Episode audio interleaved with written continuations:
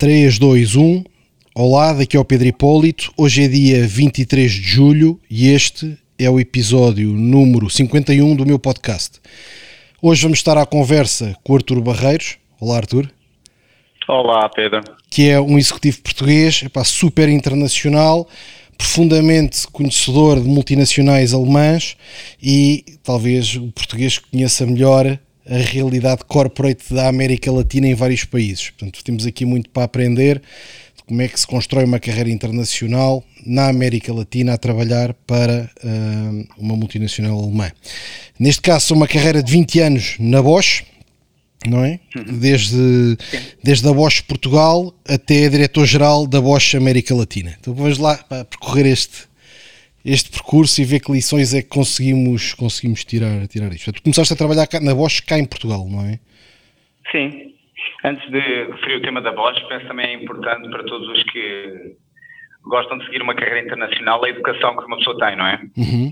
E a educação, para mim, começou aos 10 anos, quando, por iniciativa dos meus pais, sem nenhum tipo de afinidade com a, com a cultura alemã, decidiram inscrever ou matricular na escola alemã. E isso já foi uma das vantagens okay. uh, que me preparou para depois poder entrar numa multinacional alemã, obviamente. Portanto, és super e, fluente em alemão, tu falas alemão. É, sim, sim, sim, sim. Não só porque fiz o ensino em alemão, na altura, a partir dos 10 anos, tive contato com a língua alemã, a escola alemã também aqui, fazendo um bocadinho de publicidade, não é? Como ex-aluno, uhum. como antigo aluno, é uma, é uma escola também que prepara para outro tipo de idiomas, não é? Como o francês e o inglês, que são bastante Uh, também o, o, ensino é bastante bom.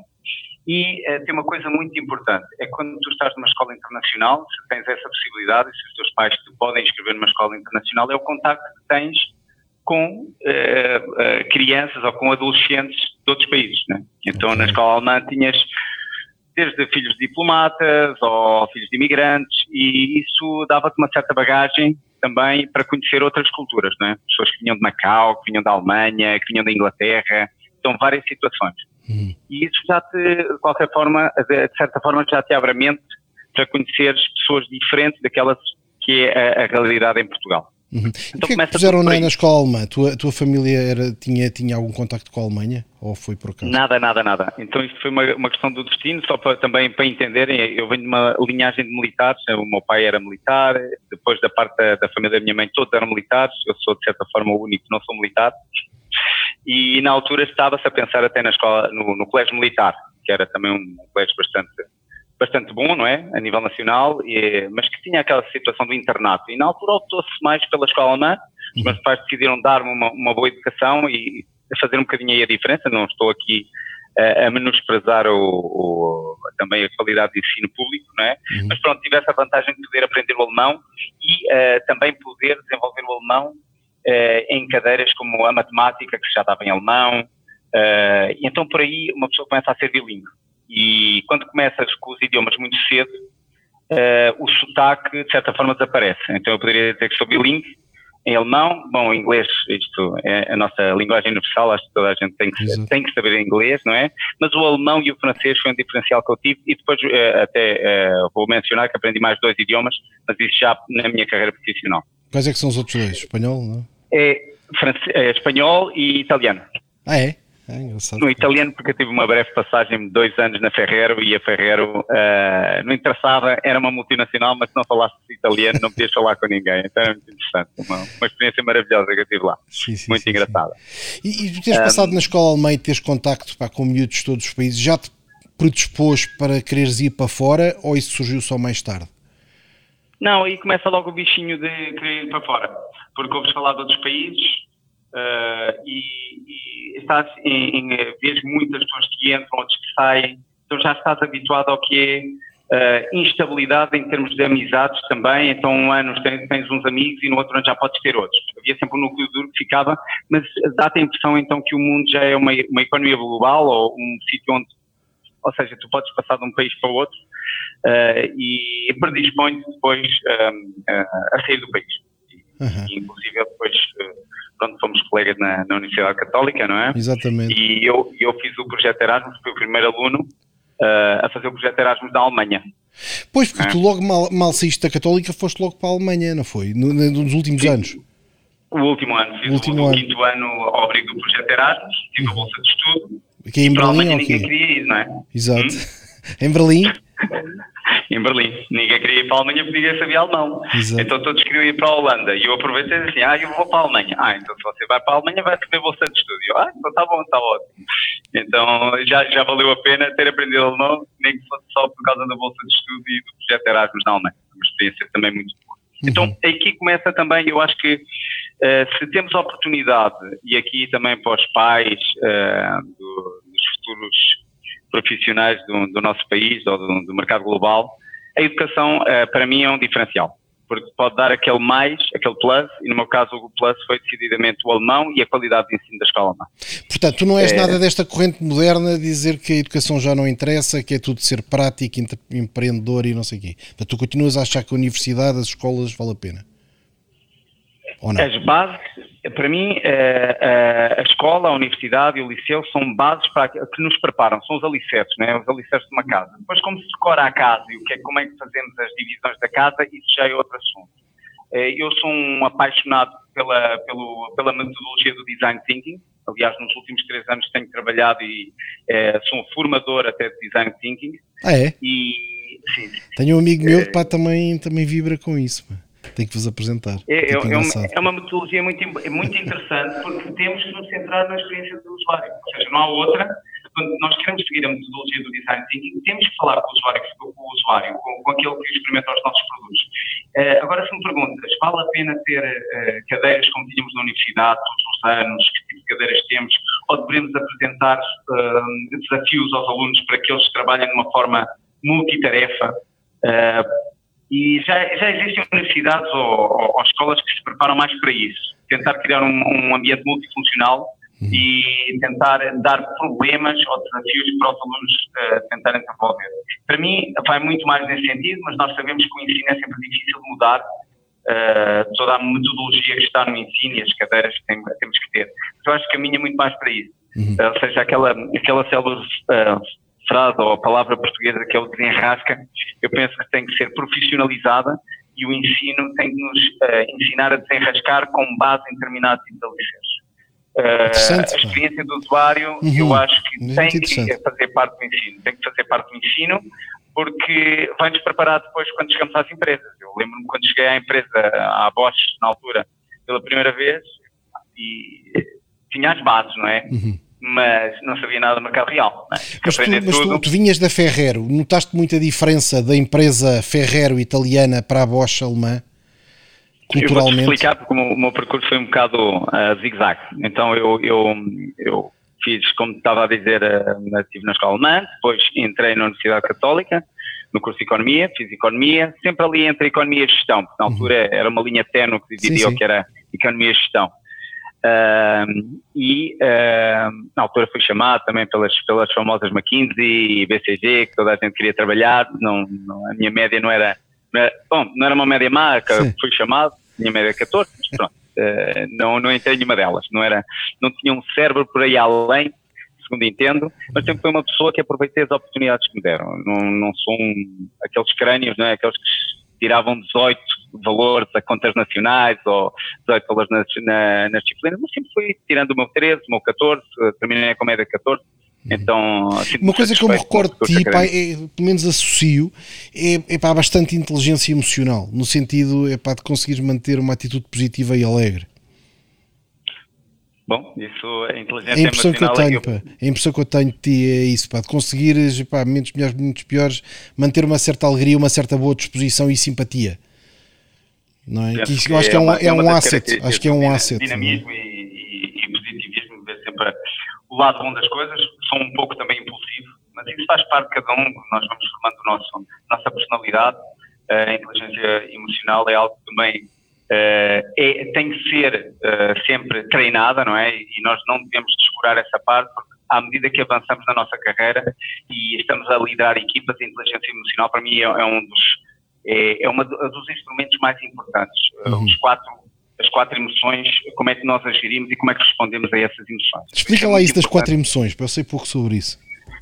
Então, é o, a alegria, a tristeza, o medo e a ira, não é? Essas uhum. são as emoções, não é? É aquilo que tu tens, não é? Uhum. E que, que, condiciona o teu estado de espírito. Ok. Ok? Então, com base nisso, uh, o que é que interessa? Se tu sabes gerir muito bem a tua inteligência emocional, não é?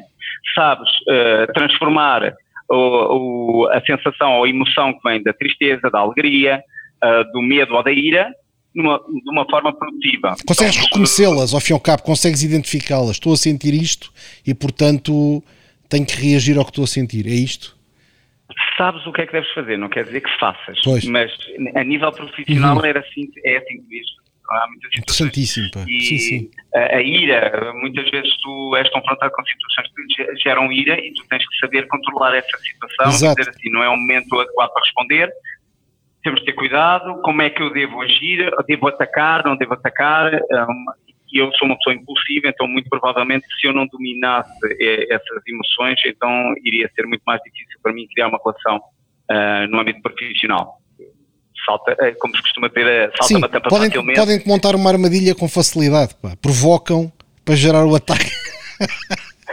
quanto, quanto mais velho és ou quanto mais experiência tens, a armadilha vai ter que ser mais, melhor elaborada. Mas estamos sempre. Podemos sempre cair em armadilhas. Mas, Sim, mas é, é, o que estás a dizer. Se nós tivermos essas quatro emoções mapeadas, conseguimos perceber que estamos a começar a entrar nessa linha e conseguimos tentar compensar, não é? Uhum. E como reagir. E como reagir. É o mais importante, não é? E pronto, uh, inteligência emocional.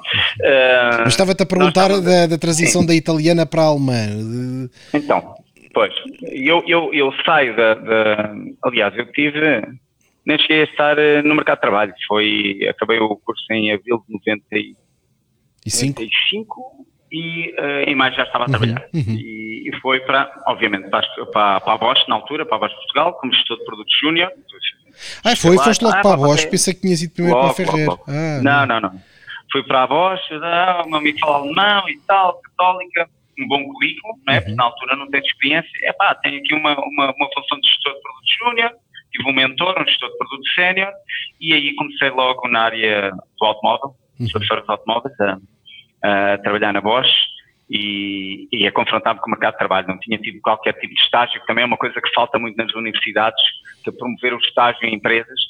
Uh, penso que agora já, já se faz mais, mas no meu tempo não, não era pura, pura sim, universidade. Sim, é verdade, era direto. É. Era direto, e isso aí falta-nos, não é? Na Alemanha não, na Alemanha já tinhas que passar um ano por uma empresa, uh, estava mais preparada para isso. Uhum. Um, e eu estive dois anos no, na, na Bosch, em Portugal, e aqui está o bichinho da internacionalização, que eu queria ir para fora, e foi quando se me apresenta um projeto da, da Ferrero, né, uhum. Ferrero Internacional, que estava no Luxemburgo, uhum. faziam toda a área da Europa, né, quase mundial. É, que era para, para uma vaga para, para dois portugueses, na altura foi o Miguel, que trabalhava na FANAI, depois regressou à FANAI, e fui eu, fomos eh, escolhidos, na altura num processo de recrutamento, e foi quando começa, de certa forma, a minha carreira internacional fora da Bosch. Então tive dois anos na Bosch, e depois fui para o Luxemburgo, trabalhar ah, numa equipa, ah, uma coisa sabia. fabulosa, sim, sim, sim. Um, engraçado porque eu, nas duas empresas que trabalhei até hoje, a Bosch e a Ferrero, ambas são empresas não cotadas em bolsa então são multinacionais Familiares. que não estão. Uma já é uma, tem uma fundação, não é? A Bosch tem uma fundação desde, desde uh, o tempo da, da, uh, da morte do Sr. Bosch, uhum. uh, que decidiu passar a empresa para uma fundação e não ter influência das gerações futuras da família né? Uhum. apesar de estar no conselho consultivo, mas decidiu profissionalizar a empresa e criar uma fundação todo, e, e a Bosch é, é, é, praticamente, eu digo que trabalha, trabalhava, pelo menos uh, até agora, na Unicef, porque todo o lucro que é feito vai para a fundação e a fundação depois espalha por, por, por determinados um, uh, uh, projetos de causas humanitárias, Uau. seja medicina, seja uh, relações internacionais, por exemplo, intermediação de conflitos, é uma coisa que a Bosch, a fundação da Bosch apoia. E aí está completamente fora do, do negócio. A Bosch não está cotada em bolsa, uhum. então é uma empresa que tem que estar sempre a dar positivo, tem que ter uma solidez financeira muito grande e tem que gerar uh, todos os anos resultado. A Ferreira é uma empresa familiar, uhum. teve muitas propostas de compra pela Nestlé, mas sempre continuou familiar, ainda com a pertença ao Sr. Ferreira, ou seja, até a segunda geração, ou terceira geração, agora já não. Uhum. Sim e, e prima pela excelência dos produtos. E foi uma experiência fenomenal. São empresas gigantes, pá, deixa lá ver aqui qual é que é o revenue da Ferrer, fazer aqui um search no instante. Pá. a Bosch está nos 80 mil milhões de euros. 80 mil milhões por ano, pá. Sim, a nível mundial, sim. E 400 mil empregados. Ainda, pá, a Ferrer é, é bastante mais pequenina, mas a Ferrer... A Ferrer são 10 bilhões, 10 bilhões de euros. Sim, 10 mil milhões, pois. E, são empresas e, grandes, pá, familiares. São é. empresas que, que a Ferrer é a excelência do produto. Eu lembro-me de termos discussões de os clientes querem comprar e a Ferrer não querer vender. Verão, no não, é essa a produção, vais receber 50 Ferrer Rocher. ah, mas eu quero 60. Não, são 50. Isto chega ao verão, depois estragam-se os produtos, não te vou dar, não te vou dar 60. O único produto é aquele Ferrer Rocher? Ou, ou, não, tem... tem... muito mais. Ah. Tem o Kinder Surpresa, tudo o que é Kinder é, ah, tudo é que é Kinder, okay, okay. Depois tem o, o Tic Tac. O Tic Tac não foi lançado aqui em Portugal, é, é conhecido nos, no, em outros mercados e fui eu que, e, na altura, tratei da, do lançamento do produto, uh, do Tic Tac, e aqui em Portugal decidimos por não por não lançar por questões de competitividade do produto. Mas uhum. nos outros países, a Tic Tac é um produto que se vende todo ano, é uma pastilhinha uh, com vários sabores. Uh, e depois tens a Nutella. A Nutella que ah, é... Nutella, pá, exatamente. Os meus filhos são, grandes fãs disso, pá. Eu nunca comi, mas meus filhos são grandes fãs. do Tulicreme. O Tulicreme era a concorrência, né? Exatamente. Um Sim, Tulicreme eu comia, pá. Sim, também eu, né? Era Avelã e chocolate. Uh, mas é uma, é, eu então eu saio para a Ferrero, uh, onde eu estive no Luxemburgo, na, na equipa da, da, Europa Ocidental, fazendo uhum. mais marketing, e depois passei para o departamento experimental, que era experimentar novos produtos uhum. num, num, campo de simulação na, na Península Ibérica. Então estava em Barcelona. Mas lá na Ferrer, tipo, os administradores são todos da família Ferrer, ou como é que isso é? Não, não. É, é, aquilo. A família deve ter influência. Digamos que a cultura italiana e a cultura alemã, pelo menos naquilo que eu vivi na altura, era bastante diferente. A cultura italiana eh, havia mais uma lealdade, ou seja, quando havia uma mudança de uma cabeça, não era uma cabeça que mudava, mudava uma equipa toda. Okay. Enquanto uma, a empresa alemã é muito mais imparcial nesse sentido. Ou seja, pode mudar uma cabeça e podes continuar com a outra equipa em baixa. Como, uhum. Imagina que estás Uh, vamos ver, eh, digamos, o Ministério, não é? Exatamente, o sai o Ministro, mas o Diretor-Geral continua e não sei isso. Exatamente, isso seria o exemplo, por exemplo, de Portugal, não é? Uh, no outro país que eu, que eu agora venho de lá, que é o Panamá, muda tudo. então eu comparo mais à cultura italiana, assim, eu quero a minha equipa a trabalhar. Ah, tem os seus prós e cons, né? Sim, sim. Uh, mas o que interessa no final do dia é que tem resultados. Uhum. E, então, e aqui vem também um conselho para a carreira internacional uma coisa é quando nós fazemos carreira internacional e estamos sozinhos, não é? somos só nós. Então podemos arriscar, podemos fazer várias coisas. Quando já tens família, como expatriado, já tens que ter em consideração que primeiro vais com bagagem atrás, bagagem nesse sentido, uhum. uh, muito provavelmente vais arruinar ou condicionar a carreira profissional da tua esposa, e que os teus filhos, tu tens que os ter também em escolas internacionais, porque podes fazer mudanças de um dia para o outro uhum. e eles não podem estar enraizados na cultura desse país, então tem que ser muito mais internacional. Exato. São os meus filhos, eu tenho uma filha de 10 anos que nasceu no Brasil, uhum. tenho um filho de 4 que nasceu no Panamá e eles atualmente falam três idiomas, que é o inglês, o espanhol e o português. Né? Ok. E embora tenham eh, estado sempre fora, vocês em casa falavam português, é isso? Sim. Falavas português com eles para desenvolver? Sim, sim, sim. O português era a, língua, a linguagem formal em casa. Uh, só mais tarde é começam a falar inglês também em casa, por causa dos trabalhos de casa e tudo, mas sempre tentar manter o, o português. Agora, obviamente, tivemos como quase dois meses em casa com aulas online e tivemos que mudar um bocado o, o setup, né? Exatamente, né? porque tivemos que ser também nós os professores do, dos nossos Mas no Luxemburgo não havia, não havia filhotes ainda. Óbvio. Não, no ah, Luxemburgo isto era levar duas malas, duas sançonetes e, e chegar lá, alugar uma casa e trabalhar. Isso aí era. era é, e é uma experiência que eu aconselho a todos, não é? Todos aqueles que querem ir pela vertente internacional, ter algum tipo de componente internacional no ensino, secundário ou universitário, nem que seja idiomas, ter isso, fazer férias fora ou tentar trabalhar fora durante dois meses, isso dá uma bagagem muito grande e depois, à primeira oportunidade, procurar uma oportunidade fora. Estamos a falar da época pré-Covid. Uhum, é? Claro, claro, evidente. Em que tudo era feito presencial. Agora, tudo quer dizer, era, era comum, não é? E uhum. especialmente numa área de gestão, é importante ser, estar eh, descentralizado ou estar nos países onde estás a fazer negócio. uh, ou na região onde faz o negócio. Sim, sim. Agora vamos ver pós-Covid o que é que acontece. Mas qual é a tua opinião? Uh, Achas que isso vai alterar? Uh, epá, quer dizer, o trabalho remoto veio para ficar em permanência e vai haver pessoas a gerir subsidiárias sem lá estar nesse país? Custa-me acreditar. Pá. Olha, eu acho que veio para ficar no sentido em que vai, vai ser uma componente importante do nosso dia a dia. Porquê? Porque eu, eu vivi isso. Uh, sempre havia desconfiança em várias empresas e estamos a falar em empresas cujo ADN é um ADN que não é recente. Eu não estou a falar de uma Uber, não estou a falar de uma Microsoft, estou a falar de empresas com mais de 100 anos de existência, né? Aqui, pronto, subentende-se a voz. Uma pessoa diga assim, então eu vou passar a semana a trabalhar de casa. Havia sempre uma desconfiança, sempre, sempre. Mas será que ele está ligado? Será que ele está a trabalhar? Uhum. Não se via o resultado no final do dia, não é? Olhava-se mais, era a, a microgestão do, do ele está a trabalhar, o que é que ele está a fazer em casa, onde é que ele está. E agora, com este período que nós tivemos uh, de, de, confinamento, eu acho que as empresas vão estar muito mais uh, flexíveis ou a, uhum. aceitar uhum. o trabalho deste casa. Sim. Então vai ser uma realidade. E, e, e, eles vão fazer as contas no final e vão ver uh, que realmente há certas funções que não vale a pena estarem sentados.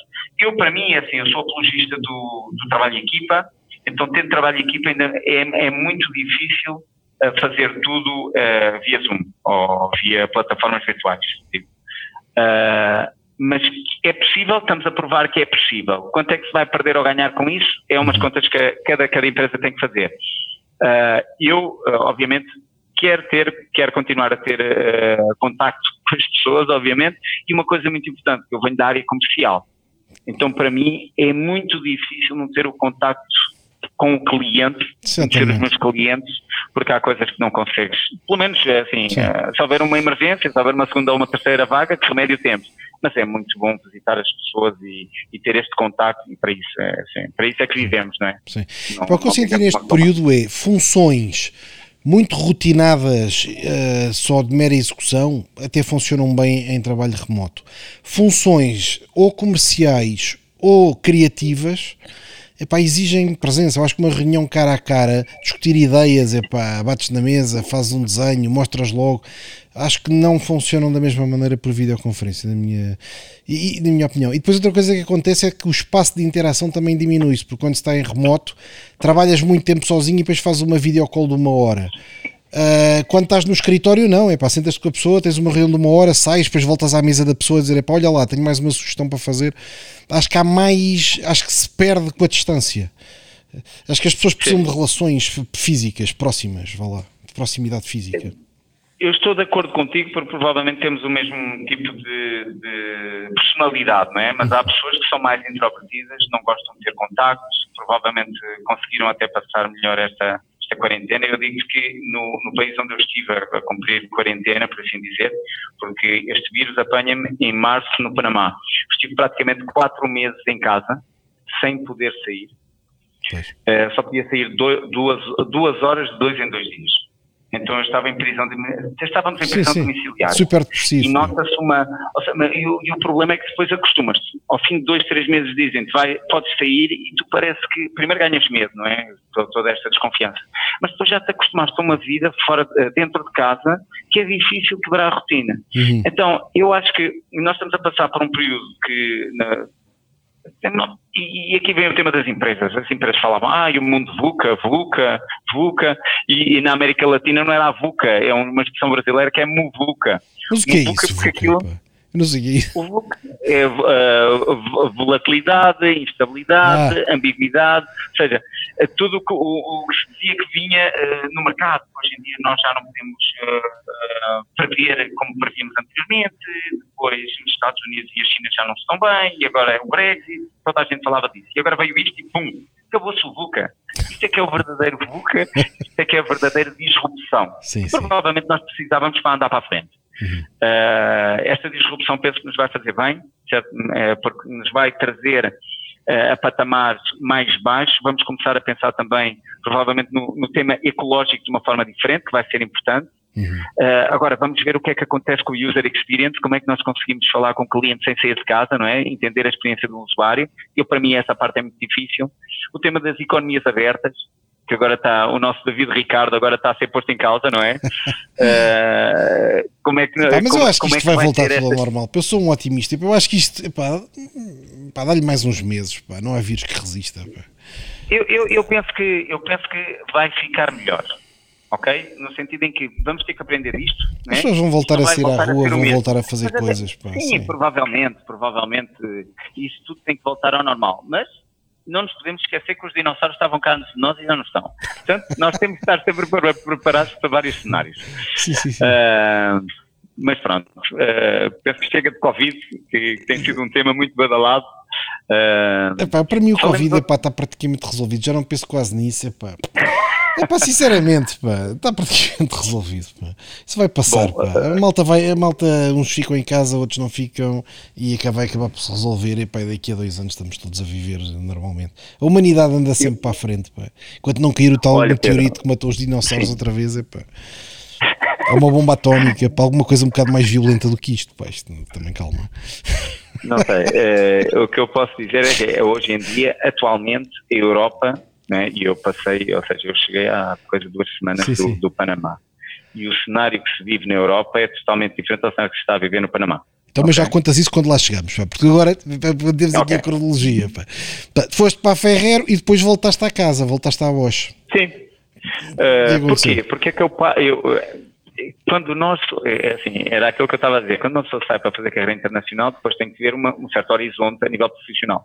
E de certa forma, eh, reparei que dentro da, da empresa onde eu estava, a Ferrer, na altura, não promovia muito o, o que era o talento da expatriados. Então era muito aquele ambiente familiar em que a família e os amigos da, da família, de alguma forma, uh, tinham as posições garantidas, e uma pessoa entrou no Luxemburgo, depois foi para a Espanha, sai das luzes da ribalta, também não é italiano, então gostaria muito mais a subir. Uhum. E um, ehm, aqui também se deparam os problemas de uma pessoa que é expatriada. Tens a tua casa, tens tudo bem, na altura o trabalho era, tinhas que estar 9 to 5, não é? Ou tinhas que estar sempre lá, e depois vinha alguém e dizia assim, olha, a máquina de lavar roupa avariou. Assim, e agora?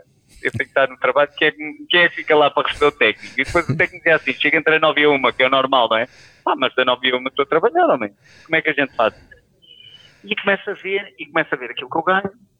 Ah, isto não está a compensar. Isto é melhor, uh, já estava a pensar, ah, estou a ganhar a mesma coisa, estava a fazer uma função que realmente estava em, em chama-se como gestor de produtos de uma área experimental para a Península Ibérica, que era Espanha e Portugal, também se arranjavam funções em Portugal onde eu teria exatamente uh, a mesma experiência. O que é que era bom disto? É, pá, era o convívio, aprendi o inglês, claro. o italiano, aprendi o espanhol, conheci novas culturas, fiz um network que nunca teria feito, mas em termos de função depois começas a ver, é, isto não é tão diferente do, da vida empresarial em Portugal ou que eu fiz na voz. E pronto, e são, são as coisas do destino. Na altura, o, General Manager de Portugal ligou-me: é pá, volto lá. Eu mandei-lhe um cartão de Natal. Na altura, enviava-se postais de Natal sim, às pessoas, não é? Uhum. E ele disse: ah, pá, Arthur, ah, volta aqui para a Bosch, pá. E eu ponderei e, e, pronto, ao fim. Eu volto em 98 e em 99 começa a minha, o meu primeiro challenge a nível de liderança porque de gestão de produto ou de coordenador de marketing que eu tinha, uh, é-me entregue uma equipa de 70 pessoas, uhum. de 20 milhões de euros e quatro armazéns regionais da área automóvel e eu aí, rapaz, tinha 28 anos e aí foi realmente aquilo que me alavancou também, foi, e aqui é, é importante, quando, quando tu tens um chefe ou quando tens um líder que realmente se comporta como líder e promove Exatamente. as pessoas ou entende, eh, consegue detectar ou aproveitar os talentos e que deixa crescer. Dela. Exatamente. E eu lembro, na altura, era, eu, na altura ainda não tinha uma posição muito fixa, até fui para as ferramentas elétricas, assim, tenha paciência, Arthur, tenha paciência, filho, tenha paciência, sim.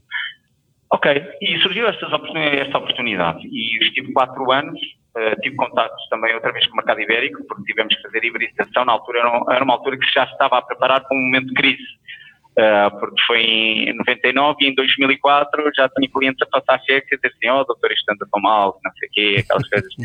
Uh, o fatalismo português, oh doutor, isto anda tão mal, ah, mais um cheque para assinar, assina mais um cheque e tal. Uh, mas já se antevia, e até lembro perfeitamente, o Euro 2004 também foi, a, foi aquilo que nos fez mergulhar para na crise. Uh, se calhar se tivéssemos ganho esse europeu teria sido melhor, mas pronto, adiante mas uh, já se notava uma certa crise. Então, nessa altura, já a empresa estava a preparar para uma iberização. uh, regionalizar o que era a estrutura para fazer o mercado ibérico. E, e então foi um, um, processo que eu fiz. O que é que isso quer dizer, regionalizar a estrutura? O que é que isso quer dizer? Regionalizar é quando tens uma equipa, tens uma equipa em Portugal, tens uma equipa em Espanha, né, totalmente uhum. independentes, com as políticas comerciais diferentes, com a venda de produtos diferentes, tens clientes em Espanha e clientes em Portugal, e fazes como, como se, se houvesse uma fronteira. E o mercado já não tinha fronteiras, porque tinha clientes uh, de Espanha a vender em Portugal, depois havia um empresário espanhol que tinha conta na empresa e comprava uma empresa em Portugal e que trazia os produtos de onde era mais barato. Então começa a haver uma hibridização do mercado e tu tens de te adaptar, não é? Ok. E portanto fundiram uh, as duas, é isso? Fundiram as duas. Fez uma regionalização. Uhum. É, uma coisa muito importante que eu aprendi nas multinacionais ao fim de tantos anos é, é o chamado blueprint. O blueprint. Quando se ouve a palavra blueprint, não vale a pena ir contra a corrente. O que é que quer dizer o blueprint? É, a nível estratégico, a empresa decide que esta vai ser a estrutura a nível mundial. E a estrutura a nível mundial é trabalhar com os clientes do, segundo canal de distribuição, Uh, vamos ter um coordenador de marketing, vamos ter uma região que será Portugal e Espanha, outra região vai ser Grécia, Itália e, e o que seja. Quando a empresa define isso, pelo menos uma empresa alemã, é muito preto e branco nesse sentido. Acabou. Que é esse, esse o caminho e acabou-se. Nós, Tens que encaixar. Estar, não vale a pena estar a dizer, pá, mas nós aqui fazemos um trabalho excelente, temos uma estratégia diferente. Não, não vale a pena. Então, quando me falam em blueprint, é tentar tirar o melhor proveito desse blueprint, mas não ir contra esse blueprint. Muito né? interessante, é? um grande conselho. Sim, sim, porque é uma então, parede, não vale a pena empurrar contra a parede que ela não vai andar. Não vale a pena, não vale a pena e porque tu és uma roda de engrenagem, não é? Uhum. E a engrenagem é muito maior. Então não vai mesmo que essa rodinha esteja muito bem alinhada e esteja a correr bem, eles vão sempre dizer assim, ó oh, meu amigo, essa rodinha está boa, mas eu tenho ali as outras rodas que têm que andar e você está, está a puxar contra. Então uhum. quando tu vives uma situação de internacionalização dos teus clientes, começam a ser, por exemplo, no meu caso, as centrais de compra começaram a ganhar muito peso. Uh, isso, e... isso, estás a dizer por acaso, deixa-me só reforçar, porque eu agora estou a pensar e acho que é mesmo claro. relevante. Nas equipas perceberem se, se há uma macroestratégia que estás a chamar blueprint que, que, organiza as coisas de uma determinada maneira, para saíres vencedor tens que conseguir fazer esse jogo. Não podes estar a jogar outro jogo, não é? Tens que jogar o jogo que é definido, com as regras que são definidas. Porque senão tornas-te um obstáculo à macroestratégia e acabas por ter um problema, não é? Sim. É, é, é, é, é isto. Exatamente não isso. vale a pena, por mais talento, por mais razão que tenhas, Uh, não vale a pena porque pá, não é possível irem alterar o tal blueprint para acomodar uma pequena visão, vá lá, uma visão do nível inferior. É muito interessante essa ideia. É, é maturidade, dizer, é uma certa maturidade e experiência, sim, sim. Deve continuar a haver a criatividade e, e, novas ideias, andarmos em busca de novas ideias, mas devem estar alinhadas com o mainstream, com, com a estratégia principal. Porque senão dizem assim, então abra a sua própria empresa e faça o que você entender. Exatamente. Porque para isso é que estas empresas têm centros de competência, não é? Estratégicos, normalmente, que pensam a 5, 10 anos, não é? Uhum. E que dizem quem é que vai ser a concorrência no futuro, quem é que vão ser os clientes no futuro, e nós temos que confiar, de certa forma, uh, nos que fazem essa estratégia. E nós somos os mais operativos, não é? Ou fazemos a estratégia há dois anos, três anos. Exatamente. Sim, é mesmo essa nós palavra, tens que confiar é isto, epá, acho que é um epá, está muito bem pensado. Para funcionar numa organização grande, tens que confiar em quem fez a estratégia. Exatamente. Epá, porque senão vai, vais ter tanta fricção interna que acabas por ficar epá, consumido com esse conflito. Fala. Exatamente, e, e, para ti também depois começas a estar contrariado e quando estás contrariado, e de certa forma a mim eu, foi uma coisa que eu aprendi, não é? Porque era jovem na altura, tinha, quando, quando saí desta função tinha 32 anos e fui para outra função e eu na altura não me revi com a estratégia da... da com a tal iberização, é? Com a, com a iberização. Sim, nós tínhamos por volta de 700 clientes e tive que reduzir a estrutura a 16 clientes. Então tínhamos 70 pessoas ficámos com 16 pessoas. Uh, em termos, ou seja, houve várias alterações que eu depois não me revi na estratégia, porque uhum. eu estava a dar cara a uma estratégia diferente. E foi quando eu disse assim, muito bem, eu vou uh, apoiar a implementação, vamos fazer isso, mas depois gostaria de ter outro challenge uhum. uh, dentro do grupo. E, e, e, as empresas realmente são grandes, uh, têm várias divisões, então eu, nós conseguimos fazer uma vida dentro de uma empresa grande, porquê? Porque há uma, uma os valores podem ser, os valores básicos são os mesmos da empresa, mas as divisões são tão diferentes, os negócios são tão diferentes, as pessoas que estão à frente também são diferentes, tem um DNA, um, um ADN, não é? Mas já, já estamos em, uh, a falar de negócios completamente diferentes. Então consegue fazer uma carreira profissional toda a vida numa empresa, desde que a uhum. empresa exatamente consiga uh, aportar uhum. isso. Eu, eu, lembro que eu dizia muito uh, que quando uma pessoa passa mais de 10 anos na empresa, já o currículo fica desvalorizado. Eu não sou da Não concordas com eu também não. Eu acho que mesmo currículos com pessoas que mudam muito de empresa de uma para a outra, demasiado, epá, acho sempre estranho, não é? Porque a pessoa não também encontra é satisfação em lado nenhum.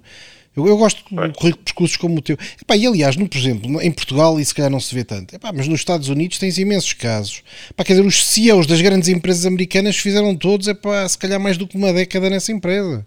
Temos o famoso caso do Jack Welch, que foi desde o primeiro emprego até CEO da General Electric. Cá em Portugal nós não temos é um esta cultura, mas é um excelente exemplo. Epá, e todos, o Tim Cook, antes de ser CEO da Apple, já era diretor da Apple há não sei quanto tempo. É normal. Nas grandes empresas é normal. Uh, e, acho, e acho que dá outra valia ao currículo, conhecer bem a empresa, pá, conhecer bem o espírito, a cultura, acho que sim. Acho que sim. Há empresas que, que procuram mais uh, chamado oxigênio fora da empresa, não é? Uhum. Tentar trazer novas ideias. Eu, eu e, e, mesmo na Bosch penso que são muito de trazer, eh, de fazer crescer o pessoal e fazer recrutamento interno e sempre ter uma componente exterior, que é bom, que é saltar. Mas não quer dizer que agora, ai, agora as empresas já não são para a vida. Não estou de acordo. Depende muito da, da pessoa, do perfil da pessoa, do trabalho que faz e das, das oportunidades que estão postas em cima da mesa. E isso é também uma coisa que me caracteriza. Eu tive boas oportunidades e soube aproveitá-las até, até ao momento. Uh, por isso é que na altura então eu estava como diretor Country Manager de Portugal para o setor automóvel da Bosch e surge uma proposta para trabalhar num gabinete de exportação hum. na Bosch. Ou seja, passo de 20 milhões de euros para um mercado muito mais pequeno e começam a falar de América Latina, África, e Médio Oriente. Uhum. E para uma empresa chamada Vulcano. E assim, Vulcano? É pá, Vulcano. Engraçado. Vulcano pertence ao Grupo Bosch, é uma das marcas do Grupo Bosch e são líderes no mercado de aquecimento, né? São esquentadores, uh, não é? É isso a dizer? É esquentadores, ar-condicionado, aquecimento solar, pois. Uhum. tudo tem a ver com aquecimento de água e, e, e climatização. Exato. Hoje, Antes o que tinham era uma fábrica em Aveiro, que ainda existe, né? uhum. né? e que vendia esquentadores para mais de 55 países. E que precisavam de, de ter uma gestão mais profissional do gabinete de exportação. Uhum. E eu abriu-se essa vaga e eu, e eu concorri para essa vaga e entrei. Então, em fevereiro de 2004, passo de uma organização de 70 pessoas, né, que depois se transformou em 16, e apanho três colaboradores. Três colaboradores, um para a África, um Médio Oriente e um da América Latina. Outra coisa importante, é, é saber ter humildade para aceitar novos retos e saber sair da tua zona de conforto. Uhum. E então quando estás, epá, tem que, tem que acontecer, tu, aquela coisa de dizer saber falhar, ou, não é também só saber falhar, não estamos a falar nisso, mas de vez em quando tu tens que fazer altos e baixos na tua carreira e quando estás uh, com uma situação que parece muito mais uh, desfavorável, ah, transformá-la em uma situação favorável, foi algo que eu decidi. Eu disse, eu podia ter ficado tranquilamente na divisão automóvel, disse, epá, não, está na altura, chega, quer fazer uma coisa nova e pronto, tu passas de ter secretária, assistente, tens tudo ali à tua volta, reuniões todos os dias, falar com os clientes, ir a qualquer doutor, não sei o que, doutor aqui, doutor ali, e chegas ali e tens três pessoas, uhum. né? Uh, três mulheres, né? e que depois tive que, que, que, entrar e ganhar a confiança delas, né? E trazer a minha experiência, que elas tinham muito mais experiência que eu no ramo, né? Eu, eu, um esquentador era tomar banho, não. Uhum. Mas como é que é? Tu dizes que tinhas, tinhas uh, Médio Oriente, África e América Latina. As nacionalidades Sim. destas três pessoas eram uma de cada uma destas regiões não, ou eram todos não, não, era tudo português. Não, todos portugueses português. eram e faziam. Geriam canais de distribuição, é isso? Geriam distribuidores? Era um gabinete de exportação, por assim dizer, uh, em que se vendeu os esquentadores com base em contactos feitos com importadores uh, já de longa data. Uhum. Então, não, ainda temos na Tunísia, Argélia, uh, no Líbano, Israel, e depois na América Latina é que estava um bocadinho mais profissionalizado, como a Bosch tinha presença lá, então já tínhamos equipas Bosch uhum. que eram geridas ou coordenadas uh, por nós desde Aveiro. O que é que acontece? Uh, depois esta é a chamada divisão da termo, termotecnologia fez uma aquisição muito grande de, uma empresa de caldeiras industriais, ou seja, fez uma aquisição de uma empresa maior que a própria, que a própria empresa e começou a crescer, e então tivemos depois já que entrar a, a nível multinacional com as, com as, com as uh, matrizes, né, com as hierarquias matriciais, que eh, na região manda um, mas o produto, nesta gama de produto manda outro, agora cruza onde é que tu ficas, ficas aqui no meio, uhum. então tens que responder um que é de produto e outro que é de vendas, tens que fazer várias reuniões, tem que se entender muito bem numa multinacional. Qual é a tua opinião sobre o reporte matricial? Isso interessa-me porque é uma coisa que por acaso estamos a mesmo a discutir aqui na 5000 Miles, da minha empresa, discutimos isso quase todos os dias.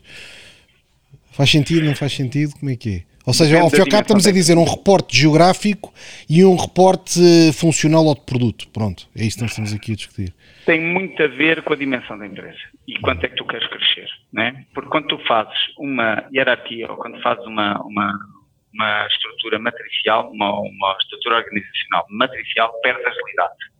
Perdes agilidade, ok. Perdes agilidade. O que é que tu ganhas? Ganhas em controle né, sobre os teus produtos, mas perdes agilidade. Uh, quando tu tens um gestor, por exemplo, num país em que tens reuniões e falas só do profit and loss no final do dia, não é? Uhum. Não é? Above and below the line, quanto é que vendeste e quanto é que, qual é que é o uhum. resultado. Uhum. Estás a dar autonomia ao gerente desse país, não é? Ah, Agora, quando tu tens a matricial, tu vais ter aquela pergunta, porquê é que o meu produto tem margem negativa? E ele disse assim: o, meu produto tem margem, o teu produto tem margem negativa, o produto A, porque eu vendi o produto B junto com o produto A e pá, tive que destruir a margem desse produto. E ele disse: ah pá, mas não pode ser, eu também quero ter margem no meu produto. Então começas a ter uma espécie de conflitos internos, não é? Uhum, uhum. Que, ao serem trabalhados, podem trazer um melhor resultado. Mas tem que ser uma empresa já com uma certa dimensão. Porquê? Porque tu geras muito controle, não é? Uhum. Que sim, tem sim. que compensar o resultado. Não podes criar burocracia muito grande em empresas que são mais pequenas. Então, Mas para além do controle, por exemplo, epá, dou-te um exemplo. Nós agora, como temos quatro países, pá, temos lá, estamos a, e agora durante o Covid até aceleramos os investimentos no Brasil, não é? E o que acontece? Epá, aquilo depois começa a ganhar uma certa vida própria, epá, porque depois o diretor-geral do Brasil tem, os, tem as suas próprias equipas e tudo mais e começa a desenvolver aquilo. Ao mesmo tempo, nós temos, por exemplo, em Portugal, pessoas que são super especializadas numa função e que nós achamos que, ao serem especializadas nessa função, podem, de forma matricial, não só uh, interferir aqui em Portugal, mas interferir, por exemplo, nas outras subsidiárias dentro daquela função.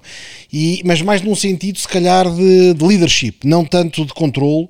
Pelo menos não foi assim que eu pensei, mas num ponto de vista de leadership, poderem, uh, pá, não é fazer bypass ao diretor-geral, mas é entrar na, na gestão e, pá, e treinar e formar e motivar e promover determinadas uh, funções. No nosso caso não é tanto produto, porque é uma empresa de serviços, mas pronto, determinadas uhum. funções. Uhum.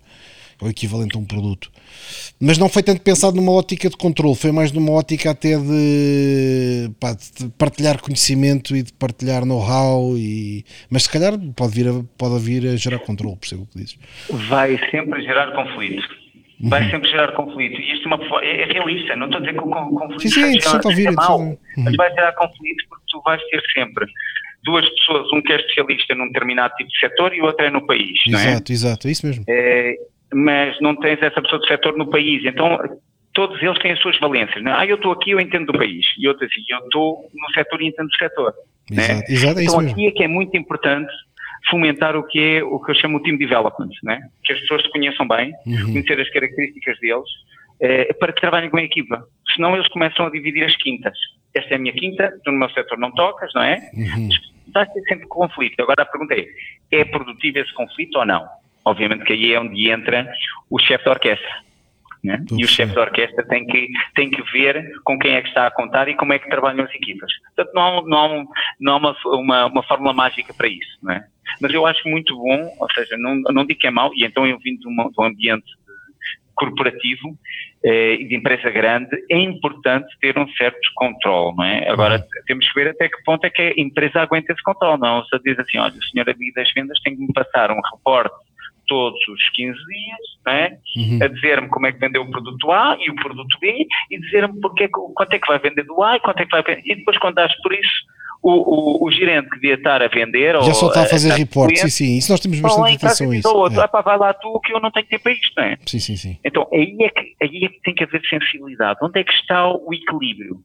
Uh, e nas empresas, pelo menos na empresa com a que eu tenho mais uh, uh, experiência, é, é, tudo uma questão, é como uma, como uma corrente alternada. Ou seja, pode estar assim, depois vens para baixo, com menos controle, mais controle, menos controle, tudo depende das ondas. uhum. e do, do, momento de mercado. Se estivermos a faturar bem e ter boas margens, a coisa vai como vai, não é? Exato. Uh, se não, assim, ah, preciso ter mais controle porque estamos a ter resultados negativos. Então começa a ter, ali, ter controle de uma pessoa que está, provavelmente nunca visitou o país, começa, é pá, tu não vendes o meu produto. É pá, então vem cá, não estás a entender o que é que se passa, não é? Exatamente. Uh, Sim, vai aumentar, muito, é uma, é vai aumentar muito o stress e a tensão em cima da equipa local, isso eu percebo. Pode, pode aumentar. Se não for bem gerido, pode aumentar. E penso que tu conheces muito bem essa realidade, porque a organização matri matricial é algo que também se propõe muito a empresas para serem mais profissionais, não é? Uhum. Para profissionalizarem, eh, para ganhar mais experiência em determinada ou especialização dos setores, mas ao mesmo tempo não esquecer que a nível local tem que ter aí alguém que entende uh, da região ou do país. Exato. Então é o equilíbrio. É o, equilíbrio saudável tem que existir, não é? Uhum. Então é ver onde é que estamos, nos 60%, nos 40%, nos 80% e depende do momento em que vivemos. É? Hum. Provavelmente nesse momento de crise eu estaria muito mais interessado em saber a opinião no local, no local, o que é que ele sente exato, lá, exato. provavelmente estar a dizer, ah pá, agora o setor da construção e não sei, não, vê lá o que é que está a passar ali, que provavelmente não é bem o que se ouve, não é? Exatamente, estou a perceber. Estou a perceber. Então, Uhum. Mas isso com um cuidado, mas é uma coisa nova que estamos a introduzir, mas ainda de uma forma muito ligeira. Mas de vez em quando temos aqui uma conversa sobre isso, é, o que é que isso quer dizer, pá, como é que isso vai funcionar. Mas está mesmo a dar os primeiros passos e por isso é que essa experiência é interessante. Claro que a minha empresa não tem comparação com a Bosch, pá, é, é, é zero. Ao pé da Bosch tem 400 mil empregados. Portanto, é, tudo, não, não tudo, tudo é muito mais pessoal e direto, não é? toda a gente se conhece. Bem, e como é que passaste essa unidade de exportação depois, depois foste mesmo viver para fora, não é? Sim. Foste para onde? O, o gabinete da exportação deixa de fazer sentido quando tu tens esta organização matricial e quando chegas à conclusão que tens uma região, como é que nós, desde Aveiro, podíamos gerir África, América Latina e Médio Oriente. Isso era wishful thinking. Uhum. É, e então é quando começa é, a descentralização. Dizer assim, pá, isto são três continentes, tem faz, não faz sentido, e isto começa a crescer muito, não é? Tens que ver também o nível de negócio, não é? Eu lembro-me, provavelmente, não, eu quando cheguei uh, em 2014, valia, epá, valia 7 milhões 7 milhões de euros, pá, aí na altura a América Latina, depois passou para 21 milhões de, uh, 21 milhões de euros para aquisições e tudo. Uhum. Então logo aí, pá, nota-se que temos que fazer alterações, não podemos estar a, a gerir 7 milhões. Uh, como gerimos 21, precisas de muito mais, precisas de apoio, não é? Apoio local. Uh, o produto que tu vendes para, para o Médio Oriente, para, para a África, que eram produtos provavelmente uh, diferentes, com especificações diferentes, não são os mesmos que vais vender para o Brasil, então tens que estar lá, não é? Exatamente, isso é uma coisa que também eu concordo. Pá. Eu, eu acho que é muito difícil fazer negócios internacionais à distância. É importante é pôr os pés no chão, pá, tem que ser. Sim, sim, sim, sim, sem dúvida, sem dúvida. E então, quando tu começas a duplicar a faturação e, e necessitas ter mais especialização, tens que, tens que descentralizar. Não é criar, eu nunca fui apologista de dizer assim, olha, então agora que temos muito mais faturação, vamos criar aqui, por exemplo, em Aveiro, um centro muito maior, comercial, com business developers, com não sei o quê. Não, eles têm que estar no país. Uhum. E chega uma altura que se calhar o regional não faz sentido e diz assim, o Brasil ou o Chile já têm dimensão suficiente para responderem individualmente uh, por si mesmo, porque nós não nos podemos esquecer, quando nós falamos da região é muito bonito dizer Brasil, Chile, México e Argentina. Para ver o número de habitantes que nós estamos a falar ou a dimensão dos países. Tu sabes disso, não é? Sim, sim. Uma pessoa não pode dizer assim, ah pá, tenho aqui uma estratégia para a América Latina. Não tens. Não existe América Latina, ter. não é? Exatamente. Tu provavelmente nem podes ter uma estratégia para o Brasil. Uhum. Exatamente. Aqui sim, por Estados Federais. Exatamente, é? sim, sim. Então, tudo isso aprende. Então, em 2009, toma-se a decisão de separar uh, as regiões e descentralizar. Então, que a África ainda ficou em Portugal, porque era, não tinha tanta expressão, ou não era menor, mas já na América Latina abrimos uma sucursal no México, tínhamos a sucursal no Brasil, a sucursal no Chile, mais tarde abrimos na Colômbia e no Peru, mas precisavam estar lá. Então, foi quando eu, em 2009, parte já de bagagem Uh, com tinha tido uma internacionalização que se pode chamar de Lisboa para Aveiro. Mas isso era Vulcan ou era a, Bo ou era a Bosch nesse momento? É a mesma coisa. É a mesma é coisa. A mesma coisa. Ou seja, a marca, que eu, a, a, marca que eu vendia era Bosch ou Junkers, uhum. mas uh, a empresa era Vulcan, depois mudou de nome para Bosch Termotecnologia. Mas, por exemplo, a Bosch na América Latina reporta a Portugal ou reportava a Portugal? Não. Ou, ou não, não. Ne- Nessa divisão sim, na divisão sim. Ah. Na divisão de termotecnologia, mas depois tens a divisão automotiva que era muito maior, Claro. eh, a divisão das ferramentas elétricas, já estavam, até tinhas lá fábricas, né? nós éramos muito pequeninos. Portanto, já havia lá estrutura. Quando foste para lá, já havia lá uma estrutura. Eu entro numa, numa história, ou seja, eu passo também de uma, de uma fábrica de, na altura, acho que eram 2 mil empregados na, na Vulcano e chego ao Brasil a uma, em uma fábrica de 6 mil empregados. né? Faziam já ferramentas elétricas e automóveis, lá e aquilo, em termos de fábrica... Uma coisa enorme, pá. Sim, sim. Não, não tivesse a experiência de trabalhar numa fábrica, mas nós, os comerciais dentro de uma fábrica, somos uns piratas. Aquilo, somos vistos como pirata, porque é assim, tu teres o escritório comercial dentro de uma fábrica, tu não podes entrar com o braço partido, por exemplo. Se parte um braço, ficas logo à entrada. Assim, você não pode entrar aqui, tem um braço partido. Dizem, não, mas eu vou trabalhar. Na... Não, não, você na fábrica não entra. Volta para trás. Ou queres entrar e dizem, ah, greve do sindicato, você não pode entrar. Então, Mas, mas eu não sou. Não pode entrar, aqui a fábrica está fechada. Então, ter um gabinete comercial dentro de uma fábrica eh, tem que se lhe diga. né? Ah, exatamente. Mas tu foste para o Brasil, é? Tu quando saíste daqui foste para o Brasil. Para, para que cidade? Para Campinas, que é a 90 km de São Paulo. Aham, É um- uma espécie de cidade industrial de São Paulo, Uhum. onde a Bosch já estava desde, desde os anos 50, ah, porque a indústria automóvel estava aí também localizada e a Bosch, a origem de- dos seus produtos, ou seja, o grande, o grande turnover da Bosch, ou 65% do turnover vem do, da indústria automóvel. Uhum. Então, é, chega a Campinas e agora é que vem eh, a coisa interessante. Eu saio, entro em 2009, quando começa a crise em Portugal. Eu normalmente eu saio dos países quando começa a crise. É pura coincidência. Aproveitas para ir mudar. É, fica aqui mensagem aos países. Cuidado quando eu saio, normalmente corre mal nos países. Exatamente. E hum, saio, existe todo, um- todo o problema em Portugal em 2009, a crise, não é? Vem a crise. E o Brasil não. O Brasil estava no boom. É? Então, muita gente, muitos Portanto, o Brasil não teve assim, esse impacto da crise económica mundial, não sei, não sei diz isso. Estava tudo a Na altura não, na altura, na altura quando eu chego ainda estava o Lula no Uhum. governo, depois a Dilma entrou em 2014, não, se não estou em erro. Uhum. Ah, ah, mas o- a, a política populista que foi assumida pelo Lula na altura da crise, que foi gastar, não é? Despesa, a dar ao povo, não Sim, é? sim, sim, sim. Isso gerou resultado, ou seja, o Brasil não, nem tocou a crise nessa altura, aquilo continuou a, a, bombar, para assim dizer, desculpa a Uhum. expressão. Eh, e, e, e o que é que acontece? Capital estrangeiro. Começa a entrar capital estrangeiro para o país, que faz valorizar muito o real. Eu- Exato. na altura que eu chego ao Brasil, era um dólar, era 1,7 reais. Agora um dólar são 5 e pouco. Sim, sim, é isso, é isso, é isso, é isso, é isso. Então a volatilidade, o tal VUCA que se falava, ou a MUVUCA, que aquilo está sempre a mudar. Eu chego a um país que eu pensava que conhecia fazer negócio, já fazia negócio, ia lá várias vezes, mas outra coisa é trabalhar com a organização brasileira. E o que é que aprendeste aí? começa- Quais são as características da organização brasileira? Hum, tem formas diferentes de trabalhar. Ou seja, eu, eh, ao longo destes anos, também entendi que há diferentes características e, eh, de cada nacionalidade. E depois tu consegues, de certa forma, não quero parecer aqui muito. ah, como é que eu diria? Não, não, não se pode aplicar isto em todos os lados, mas é assim: consegues eh, ter, eh, ter características, por exemplo, do povo brasileiro, do, do executivo colombiano, do executivo panamiano, começas a entender, olha, venezuelano também, que é na América Latina há Uhum. muitos executivos venezuelanos que saíram com a crise, é? Exato, pessoas de, eh, nos quadros médios superiores, muito boas, não é? Porque a Venezuela era uma, uma economia muito boa na altura e depois a situação política não permitiu que se desenvolvesse em termos económicos, eh, mas tens venezuelanos excelentes, com boas escolas e que sabem fazer negócio. Agora, são, ehm, os eh, latino-americanos estão mais preparados para a sobrevivência que nós. Nós na Europa sabemos o que é que é, tirando agora esta situação, mesmo com a crise de 2009, somos, uns, somos de oscilações, não é? de tendências. Uhum. E, na, na América Latina já são disrupções. O que é que eu quero dizer com isso?